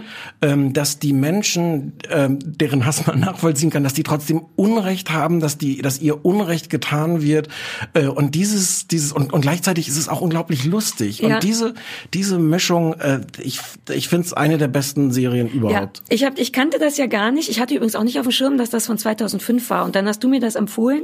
Und ich bin ja eh großer Lisa Kudrow-Fan. Die hat ja auch Web Therapy gemacht. Mhm. Übrigens die gleichen Leute, die Web Therapy gemacht haben, arbeiteten, glaube ich, daran. Michael Patrick King, der auch Sex and the? City, City gemacht hat. Ah, okay. Und der spielt, die spielen auch jeweils damit, irgendwelche Jungs mit Brille, ihr Agent, oder jetzt schon wieder Mhm. vergessen, wer das ist. Ähm, und hab's dann auch gesehen und unfassbar geliebt. Ich kenn, kannte natürlich äh, Lisa Kudrow, wie du erst danach. Das war auch lustig, wie du verwirrt war. Man kennt die natürlich vor allem aus Friends. Da ist sie Außer- naiv und ein ich. richtig guter Mensch, ja. Du kennst sie nur als richtig fiese Möb, weil auch bei äh, Web Therapy ist die im Grunde die, das Gleiche. Ein sehr Mhm. unsicherer, bitter, böser Mensch. Ähm, und ich hab's geliebt aus genau den Gründen, dass die eigentlich die ganze Zeit hassenswert ist und immer in dem Moment, in dem man denkt, Vielleicht kann ich die wirklich nicht leiden, brechen die das aber kurz auf und man sieht, dass sie eigentlich nur super ängstlich ist. Die ist unsicher wie Sau, die hat Angst um ihre Zukunft, die hat Angst, dass sie keiner mehr liebt. In dieser neuen Sitcom, äh, die sie hat, ist halt der Head-Autor tatsächlich jemand, der sie hasst, weshalb sie da keine besonders guten Dialoge bekommt, keine guten Rollen. Sie spielt eine super uncoole ähm, in der Sitcom, die sie spielen sollen, die ältere Dame, eine ältere Dame, die Tante von den Hauptfiguren, die dann auch noch zu allem Überfluss kurz vor Start der Serie so einen dauerhaft immer den gleichen hässlichen 90er Jahre Jogginganzug als Klamotte bekommt. Ähm, und immer, aber wenn man denkt, selber schuld, Valerie, du bist eben auch eine alte Bitch, kommt so ein Moment, wo man denkt, ach du arme Frau. Und sie möchte genau, im Grunde will sie, will sie lieb gehabt werden, aber die spielt das auch mit einer Überzeugung, dass ich sogar, ich glaube, das weiß natürlich niemand, ich glaube, dass man auch ein ganz bisschen Lisa Kudrow sieht. Ich könnte sagt- mir vorstellen, dass sie aus sich selber ein winziges bisschen schöpft. Sie sagt nein. Sie Ja, sagt, das, dass, das, das, das ja. würde ich an ihrer Stelle aber auch machen. Naja, aber sie, ich weiß, ich, ich weiß natürlich auch nicht, wie es wirklich ist, aber sie Ja. sagt, die sei ihr schon, schon sehr fern. Das sei, sei sehr weit entfernt von, von dieser Kurve. Ich hoffe auch, aber ich glaube, ein Ticken wird schon drin sein. Ähm, Aber the, ich, ich finde auch diese, diese Mischung, also eine ganz tolle Szene finde ich, sie, sie, sie macht halt diesen Reality-Quatsch, obwohl das immer furchtbar ist, auch, auch die, die, totale Belastung in ihrem Leben ist, aber weil sie halt glaubt, das braucht sie auch, weil das macht man jetzt. Und dann geht sie irgendwann, während die da so filmen, ähm, geht sie an so einem Zeitschriftenstand vorbei und dann steht da Entertainment Weekly oder was?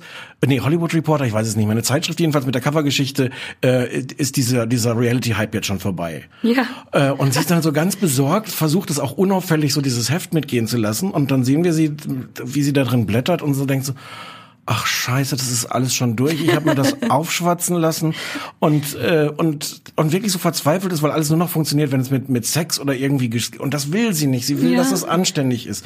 Und das ist so toll. Und dann sitzt sie mit mit Mickey da. Das ist ihr ihr Hairstylist oder wie oh, man der das tolle nennt. Mickey, so ein ganz äh, schon auch komplett runtergerockter alter Schwuler Ja. mit Make-up in der Hand. Der eigentlich in jeder Szene ist auch seine Hand im Bild, weil er noch mal eine Locke von, von Ja. ihrem unglaublichen Haar auch so zurechtdrückt. So, und Mickey sagt ihr dann, aber was all diese anderen Reality-Geschichten nicht haben, ist Valerie Cherish. Du bist doch, das reicht doch, dass das ist. Und dann geht das durch so mehrere Emotionen. Erst dann denkt man, ja, das ist aber auch schön, man fühlt so mit ihr mit. Dann sieht man, wie das bei ihr durchsickert und sie sagt, Stimmt, ich bin die einzige, meine Reality-Show ist die einzige mit Valerie Cherish. Und wie sofort diese Fassade wieder da ist, dieser Glaube an sich selbst, ich bin ja die Tolle, siehst du, wie sie so ganz hart ist. Und sofort irgendwie, oh du blöde Kuh, so war das jetzt aber doch nicht gemacht. Und dann bricht aber auch das wieder und man, man geht wirklich durch so viele Ja. Emotionen. Dieser Mickey, der ist auch, es fällt mir jetzt erst auf, während wir drüber reden, ganz wichtig, dass der da ist, weil der durchgehend, durchgehend der einzige Mensch ist, selbst ihr Ehemann, der regelmäßig gezeigt wird, Ja. ähm, hasst die, glaube ich, auch zur Hälfte und liebt, vergöttert, liebt sie auch sehr, aber der leidet auf jeden Fall unter Ja. ihr. Und Mickey ist der Einzige, der bis zum Schluss Fan ist, auf so eine Ja. ganz alte, wir haben doch damals, weil das ist ihr alter Make-up-Artist von der, äh, als sie noch erfolgreich war, so ein, so ein komisches Joan Rivers oder alte Hollywood-Diva, wir haben damals, wir waren damals ganz groß, wir werden auch jetzt zusammenhalten, der vergöttert die einfach Punkt. Ja. Ohne Wenn und Aber. Ja. Und das ist auch wichtig, damit man irgendjemanden sieht, Ja. der die lieb hat und vergöttert. Ja, es ist wahnsinnig. Es macht einen selber beim Gucken, es macht ganz viel mit einem, so eine Mischung aus Hass und, und Ekel und Liebe und Mitleid. Man wird so richtig krass mitgenommen. Es ist auch aus so diesem ganzen Genre der so, so Cringe-Comedy, wo der Witz, so, also so Stromberg ist so das klassische Beispiel Ja. in Deutschland, wo der Witz eigentlich eher daran, darin besteht, dass man es nicht wirklich angucken kann, Ja. weil die Situation so schwer erträglich ist. Ähm, ich finde, also das hat das alles, wer das nicht mag, wird Comeback auch nicht mögen, aber ich finde, es hat gleichzeitig eine ganz erstaunliche Wahrhaftigkeit und, Ja. äh, und Tiefe Ja. äh, dafür, dass das auch so, so, so grob und grob, grob erzählt wird. Es hat dann noch so, so schöne, schöne kleine Insider-Sachen. Der Regisseur der Sitcom, der also dort den Regisseur der Sitcom spielt, Mhm. ist James Burrows. Das ist der Regisseur von, ich glaube, fast allen Friends-Folgen. Mhm. Ähm, der hat Cheers erfunden. Der ist wirklich der große Sitcom-Regisseur, der da Ja. sich selber spielt. Ähm, also insofern, das hat wirklich, wie du vorhin auch schon gesagt hast, hat auch so, so Parodie oder, oder Blick hinter die Ja, Kulissen auch, von. ja, und auch so Referenzen, weil unterm Genau. Strich spielt Lisa Kudrow natürlich nicht Lisa Kudrow, aber sie spielt eine ältere Schauspielerin, die wiederum mit, mit der Geschichte zumindest, mit der Karriere von Lisa Kudrow Ähnlichkeiten hat. Nämlich Mhm. Ja. damals riesen, riesen Soap Ja. und jetzt äh, nicht mehr.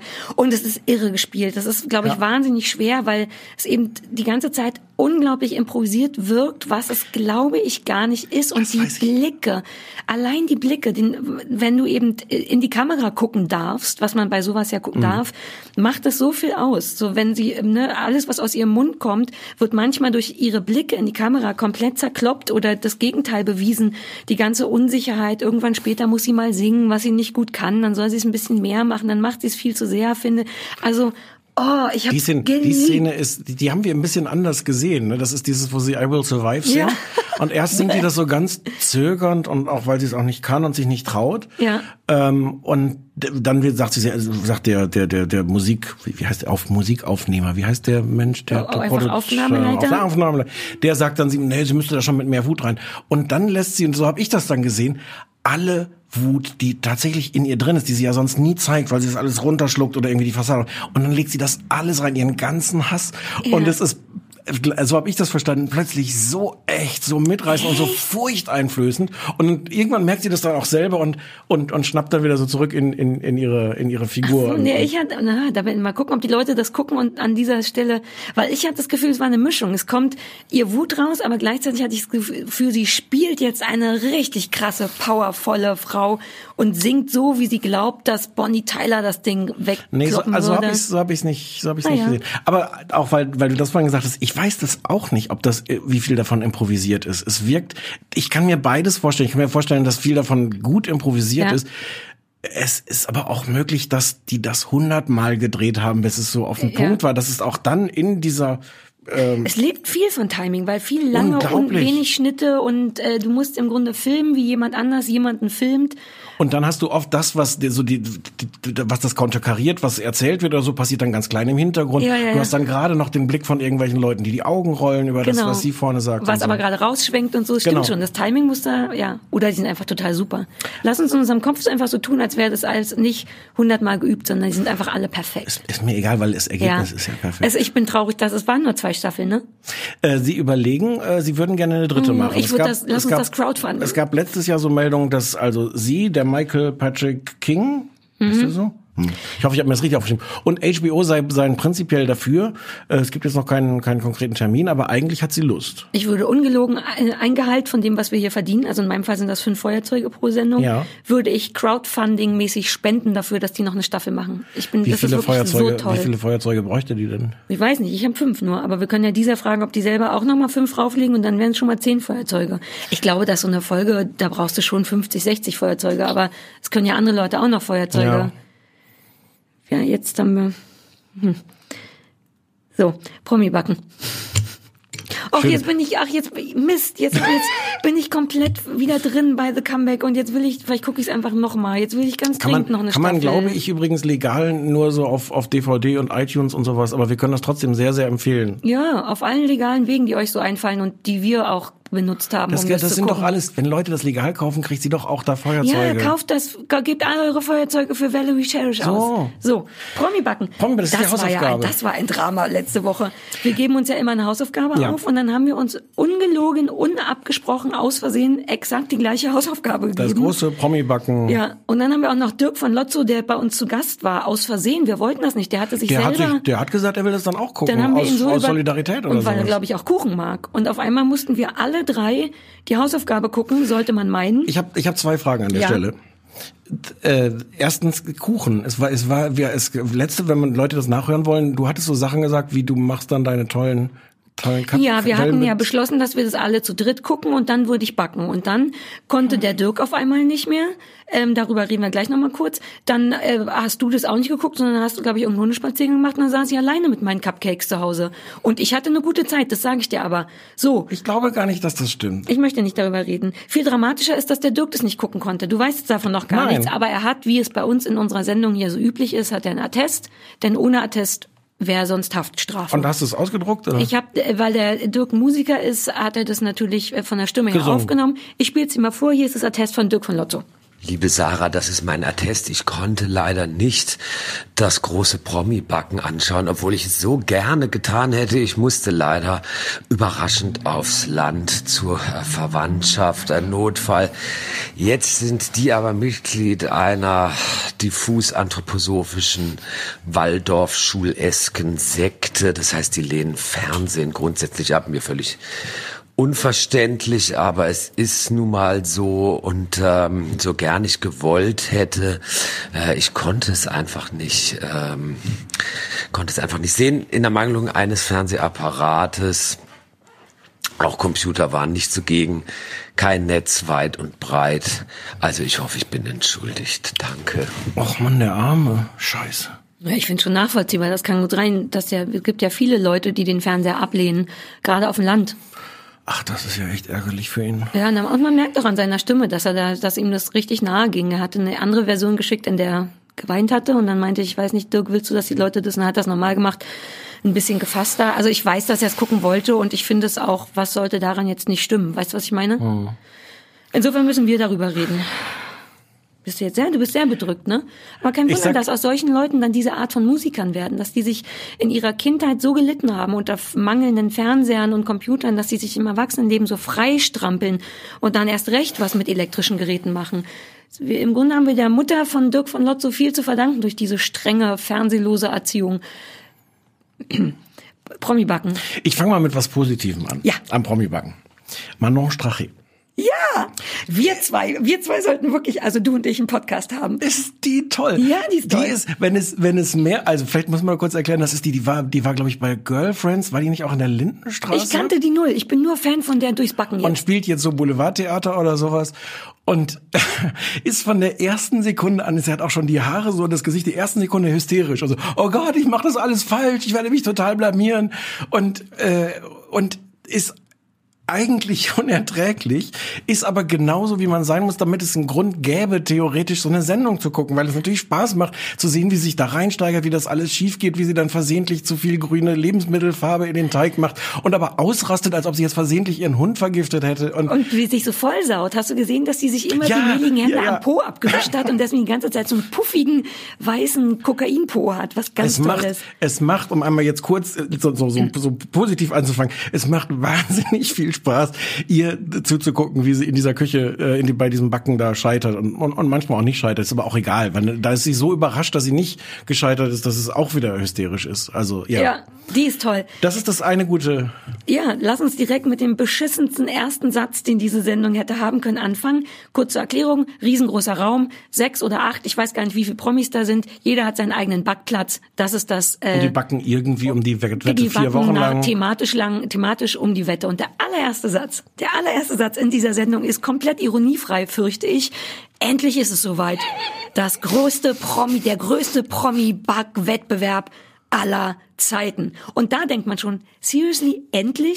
Im Sinne von, seit Jahren sitzen wir hier alle rum und denken, wann passiert das endlich? Und seit eins so, jetzt. Endlich ist es soweit. Und als wenn das nicht genug wäre, gibt's danach noch einen Countdown. Das- Die machen einen Countdown, als wäre das eine Präsidentschaftswahl oder irgendwas. Na, und, oder als wäre es eine Live-Sendung. Bei so einer Ja. Live-Sendung, wo das Publikum im Studio sitzt und auch schon so, so sich warm klatscht oder sowas da.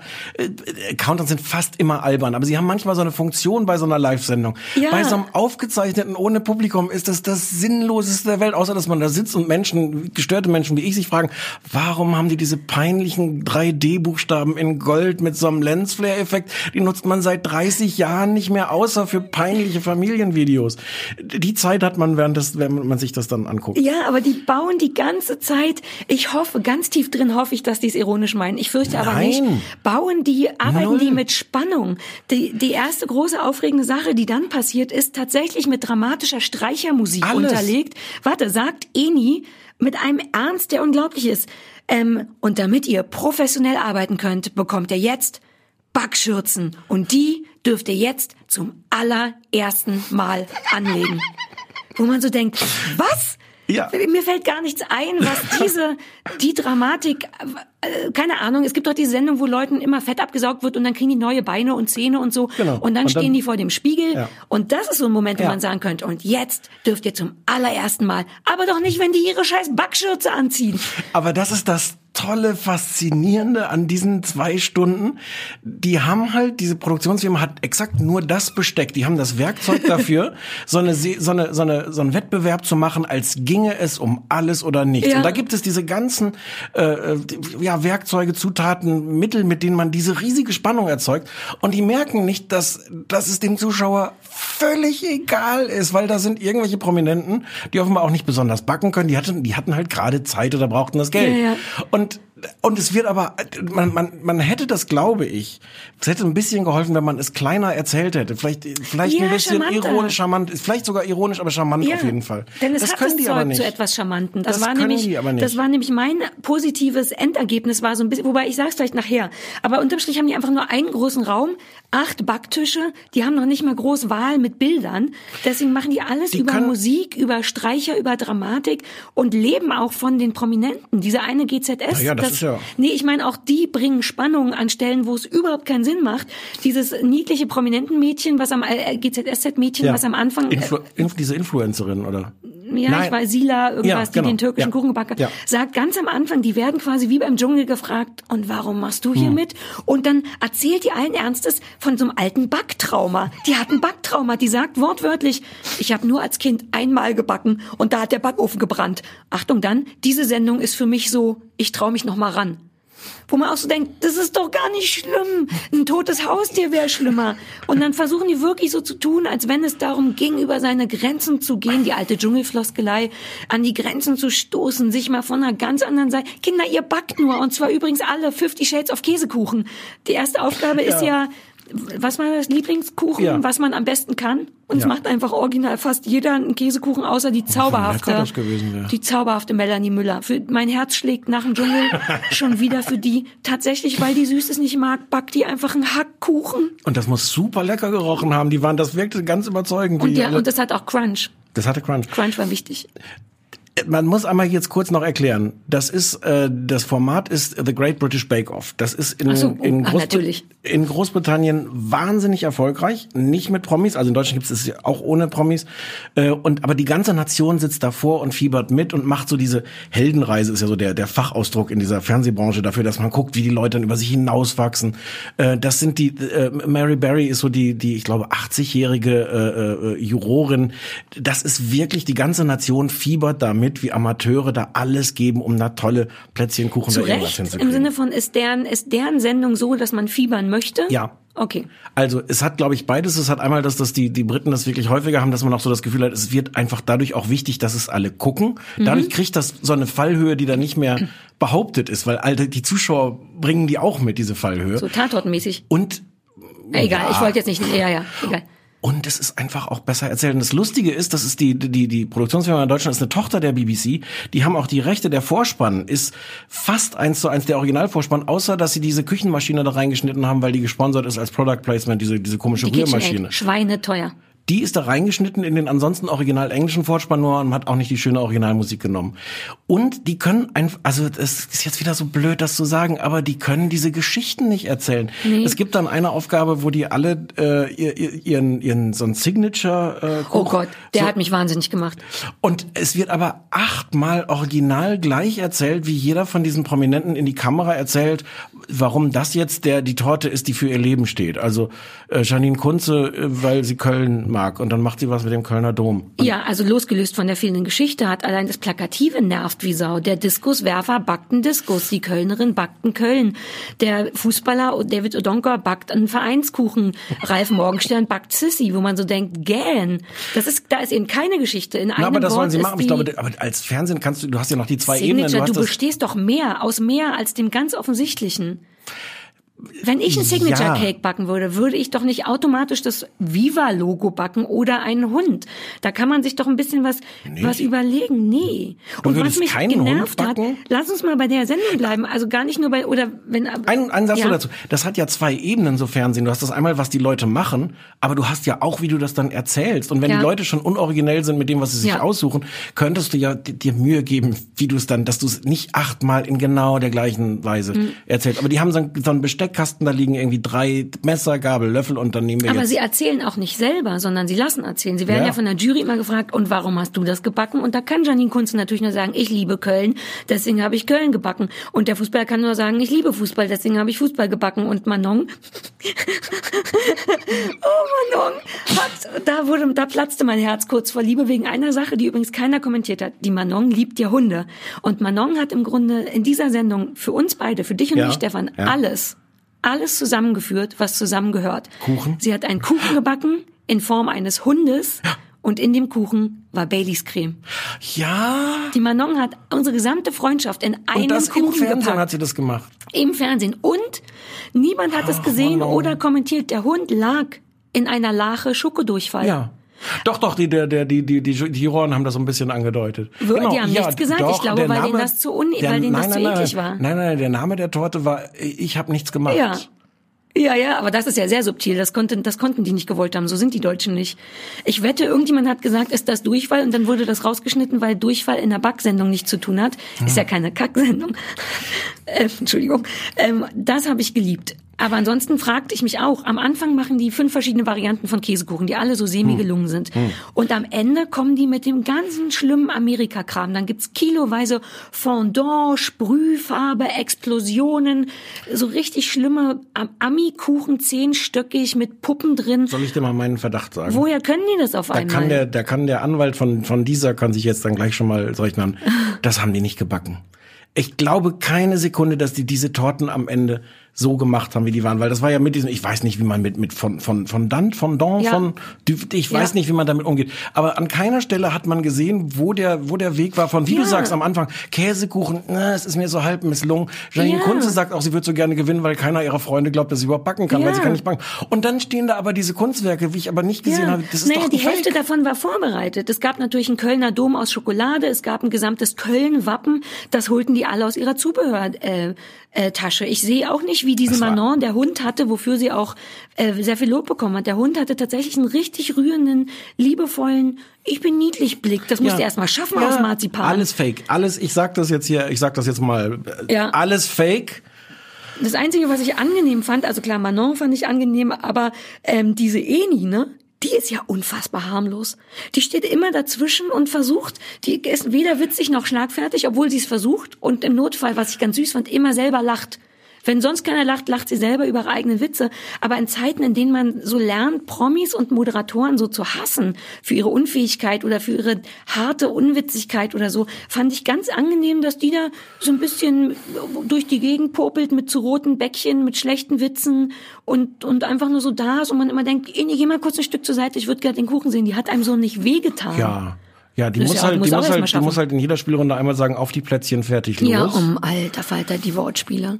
Aber noch schlimmer, der Die Aufstimme. Aufsprecher. Ja. Erstens die, die Stimme, ach, habe ich, fuck, habe ich auch vergessen zu googeln, wer das ist, weil der auch mit diesem ganzen Drama von, sie hat gerade drei Körperteile verloren und jetzt steht sie aber schon wieder an der Bushaltestelle und erzählt aber in diesem Tonfall dann irgendwie, äh, der, der Kuchen, jetzt ist der Kuchen. Und er sagt dann, also diese Stimme ist schon so schlimm. Und dann kriegt er aber Sätze geschrieben wie, nur noch mal zur Erinnerung, wir haben es hier mit Hobbybäckern zu tun. Da staunt man dann doch. Diese Spannungsgeschichte. Da staunt man Ja. dann doch, da fällt mir, da setze ich mich doch 30 Sekunden hin und sage, komm, ich schreibe dir noch, noch irgendeinen Ja, anderen.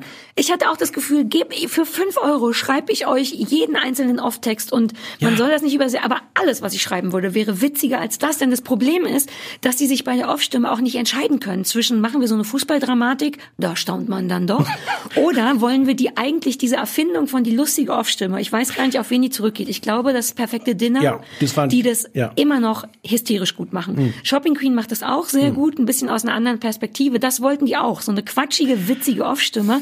Aber die können das nicht. Die haben nur eine alberne Stimme, macht halt keinen witzigen Text. Aber und die dann Stimme liest ist nicht der typ, albern, die- die- Doch, es gibt Momente, da sagt er, ich habe mir extra was aufgeschrieben, äh, äh, sagt er hier, der Lars ist groß, er hat erhöhten Kalorienbedarf. Man könnte aber auch ganz einfach sagen, er ist ein Schleckermaul. Das macht er mit einer witzigen Das ist Stimme. lustig gemeint? Das ist lustig gemeint. Oder albern. Und der macht zwischendurch, das ist eben das Ding, er macht eine Mischung aus, Achtung, es ist super, super spannend, denn der Käsekuchen wird, glaube ich, nicht ganz fest. Und so witzige Off-Kommentare, die eben jeder andere besser kann. Selbst die Dschungelnasen machen das besser. Und da müssen die sich erstens entscheiden, was willst du, Spannung oder witzig? Einmal, einmal und sagt der Sprecher, besser machen. probieren geht über studieren. Ja, Mann, wer schreibt das denn? Ganz im Ernst. Wer ist das da? Der Typ, der das, weiß ich nicht, der Kameramann hat noch so einen Nebenjob als lass noch einen witzigen Satz machen. Alles, alles an dieser Sendung ist, ist, ist schrecklich, weil es auch alles, was schrecklich ist, am Fernsehen enthält. Ich muss, du packst schon zusammen. Ich muss es Ja, jetzt kurz nochmal. Ich habe ist noch, ich habe Zeit. noch ein paar Punkte hier stehen. Na, ich auch. Ich habe dir jetzt Einblendung. Die Einblendung unten die Bauchbinden. Das ist dann, das ist dann unten der, der, der Name und dann während es, während die reden, und dass ich jetzt da irgendwie das Backpulver reintue, steht dann unten, zog sich für den Playboy aus. Hat eine achtjährige Tochter. Mit Fußballprofi Udo verheiratet. Also die, die, ein, die, die, die, die, ah, äh, dann sagen, reden die irgendwie darüber, dass man, dass man Baiser ja, ach so, ich glaube, Ralf Morgenstern sagt, dass man Baiser ja im deutschen Fernsehen davon sagen, in Frankreich wäre das ja gleich schon schwierig. Unten eingeblendet, Französisch heißt Baiser-Kuss. Das fand ich immer interessant. Weil er nicht begründet, warum das so ist und ich nicht drauf gekommen wäre. Und dann dachte ich kurz, ach, Sarah. Entschuldigung, nur die eine Sache. Ich bin ja auch, ich habe jetzt extra schon die Zettel zugeklappt, ich habe noch lauter Sachen. Alleine, dass David Odonka es nicht auf die Reihe kriegt, nicht einen verfickten Satz zu sagen, ohne irgendeine Fußballmetapher zu machen. Ich würde sagen, das ist ein 2-0-Sieg, obwohl noch 10 Minuten zu spielen sind. Alles, was der sagt, ist eine, sowas. Aber was ich eigentlich, darf ich was Schönes zum Abschluss sagen Nein, oder weil- bist du noch nicht fertig? Ich bin noch nicht fertig. Dann mach schnell, wir haben nicht mehr so viel Zeit. Dann dieses ganz schreckliche Genre, was natürlich in all diesen Programmen ist, das, das ich könnte mir vorstellen, das Statement, bevor die Entscheidung fällt, also beim beim bei bei Bachelor, es ist bei all diesen Sendungen stehen die halt einzeln mal vor der Kamera und sagen, ich könnte mir vorstellen, dass die Janine heute rausfliegt, weil hm, so so drei Sekunden bevor jetzt sag endlich wer gewonnen hat, stehen die dann alle und ich könnte mir vorstellen, dass ich jetzt mit meiner Buttercremetorte vielleicht doch noch nicht so viel rausgerissen habe, weil mein Schweineohr vorhin nicht so gut war. Das ist an sich schon die Pest. An sich ist dieses dieses in die Zukunft schauen schon die Pest, aber dann bei einer Sendung, wo es allen völlig egal ist, wer jetzt die beste Buttercremetorte gemacht Nein, hat und wessen Schweineohren ein bisschen weniger. Nein, ich muss dir widersprechen. Das ist tatsächlich mein positiver Punkt an der Sendung. Nein. Aus irgendeinem Grund, Sarah. vielleicht, hör zu, lass es mich doch erklären.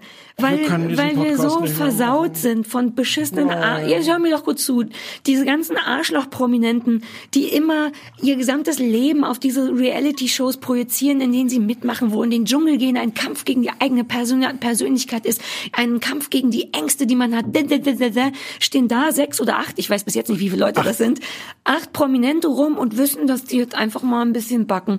Und die sind tatsächlich trotzdem irgendwie angenehm, weil die nachvollziehbar nervös sind. Die, Die stehen die, die ganze Prominenten Zeit. sind das we- am wenigsten ja, aber auch wie Sendung. süß ist das denn, dass da jemand vor Kamera sagt, ich weiß nicht, mein Schweineohr war vorhin nicht so gut. Kann sein, dass ich das jetzt mit dem, mein Fondant war auch faltig. Für so einen Moment rührt mich das und ich Aber denk dann- so, die Promis sind tatsächlich so ein bisschen nervös, weil die eben auch unter permanenter Dauerbeobachtung und Dauerbeurteilung stehen. Die können sich gar nicht erlauben, coole Ärsche zu sein, weil gleich der strenge Typ kommt und Doch, sagt, dein Kuchen hat nicht völlig- genug Crunch. Es ist doch völlig egal. Mich rührt das. Die sind alle so ganz ganz bisschen Dann devot, hätte weil sie denken, hoffentlich wird mein Schweineohr Dann hätte man es aber anders erzählen müssen. Und, und übrigens bei der, bei der BBC gibt's das, das Celebrity-Format, die Celebrity-Variante gibt's nur im Rahmen von, von, von Comedy. Also da ist das im Grunde gleich in der Du recht, Comedy-Abteilung. alles darin ist scheiße. Ich mag nur die Promis. Ich mag, wie die Ich Promis doch auch, mit dem wir waren uns vorhin schon mal kurz umgehen. eilig, eilig. So ein Kuchendruck musst du, du kennst dich ja gar nicht aus mit Kuchendruck. Ich als Bäcker, ich weiß, was so ein Kuchendruck ist. Wenn man den ganzen Tag in der Küche steht und rote Lebensmittelfarbe pumpt und am Ende Angst hast, dass der Red Velvet Cake nicht so gut geworden ist. Das Ist ist, ein denn- großer ist er denn gut geworden? Naja, er ist bis jetzt immer gut geworden. Soll ich den mal wieder backen für uns? Ich hatte so gehofft, dass du das so überraschend mal mitbringst. Nein, nein, nein, ich gehe jetzt gleich zu meiner Oma noch Restostern machen. Und die soll mir Kuchen machen. Das ist jetzt der Grund, weswegen du mir Ich, kein... heute lasse ich mich bebacken. Ich beback dich bald wieder. Stefan, wir sind viel länger, als wir eigentlich dürfen. Kann sein, dass uns jetzt Feuerzeuge abgezogen werden von dieser, hoffentlich nicht. Ähm, Oh nein, aber Das wenn war die, sehr emotional heute. wenn die wissen, dass die für Lisa Kudrow sind, würden die dann... ich rede mit denen nochmal, auch über meinen Anwalt. Ja. Das war schön. Äh, äh, bis bald. Tschüss. Tschö.